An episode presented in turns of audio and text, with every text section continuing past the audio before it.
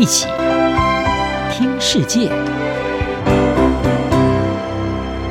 欢迎来到一起听世界，请听一下中央广播电台的国际专题报道。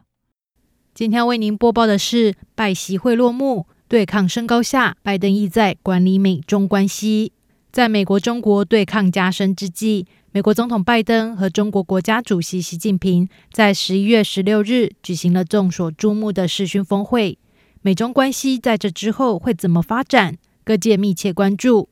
分析普遍认为，这一次的峰会没有出现突破性进展，而最大的成果是稍加缓和了美中之间的紧张。不过，跟美前总统川普采取的全面对抗策略不同。拜登希望透过管理美中关系，在竞争之中避免冲突，进而维持美国的国际影响力。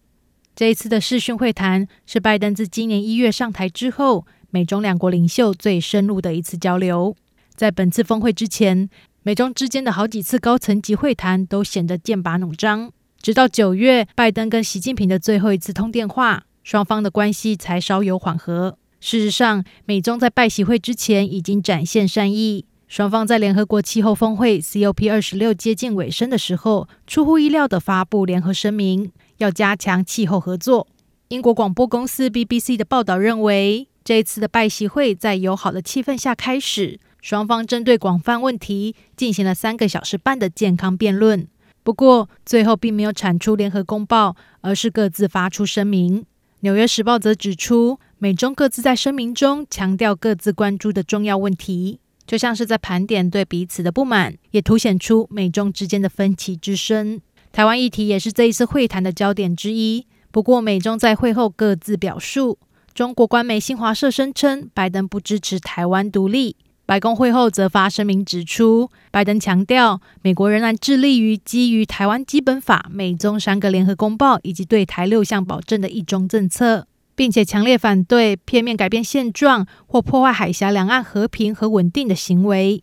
美中两国的元首峰会因为 COVID-19 疫情等等因素而拖延至今，并且是以视讯的方式进行，而非实体会议。在美中关系越加紧绷之下。《纽约时报》报道指出，美国认为不宜为了举办实体会面而让峰会拖过今年。尤其明年北京除了要举办二月登场的北京冬奥，下半年更要召开中共第二十次全国大会。习近平的统治权力预期会在这一次的会上确定获得延长。可以预见，习近平明年的重心会是在国内的政治要务上。而对于拜登来说，这个时候举办美中峰会不失为最佳时间点。在拜习会开始之前，拜登刚签署了在两党支持下通过的基础建设法案。这项预算高达一点二兆美元的历史性法案，将会加强美国国内的经济投资，帮助美国应对中国的竞争。美国有线电视新闻网 CNN 报道指出，美中关系最近几年不断下探，是两国官员都承认的现实。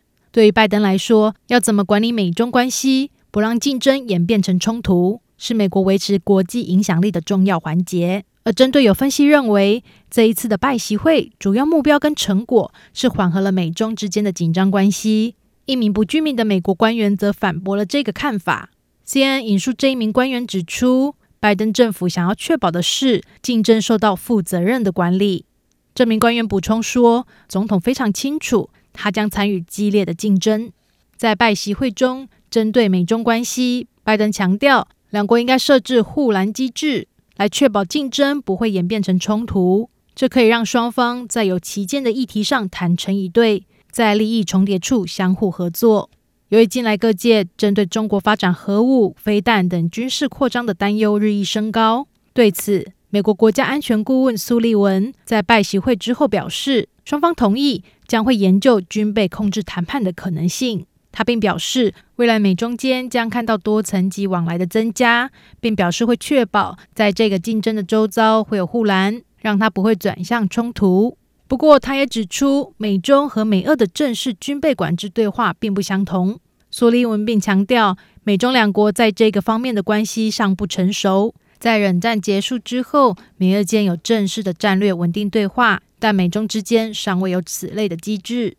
值得注意的是，这一次的视讯峰会上，习近平没有像先前部分人士预测，邀请拜登出席明年的冬奥开幕。拜登更已表示，他正在考虑对北京冬奥进行外交抵制，借此展现对中国侵犯人权的强硬态度。美中关系在预料仍会持续的摩擦中，将会如何前进，持续受到关注。以上专题由央广编译，张雅涵撰稿播报，谢谢收听。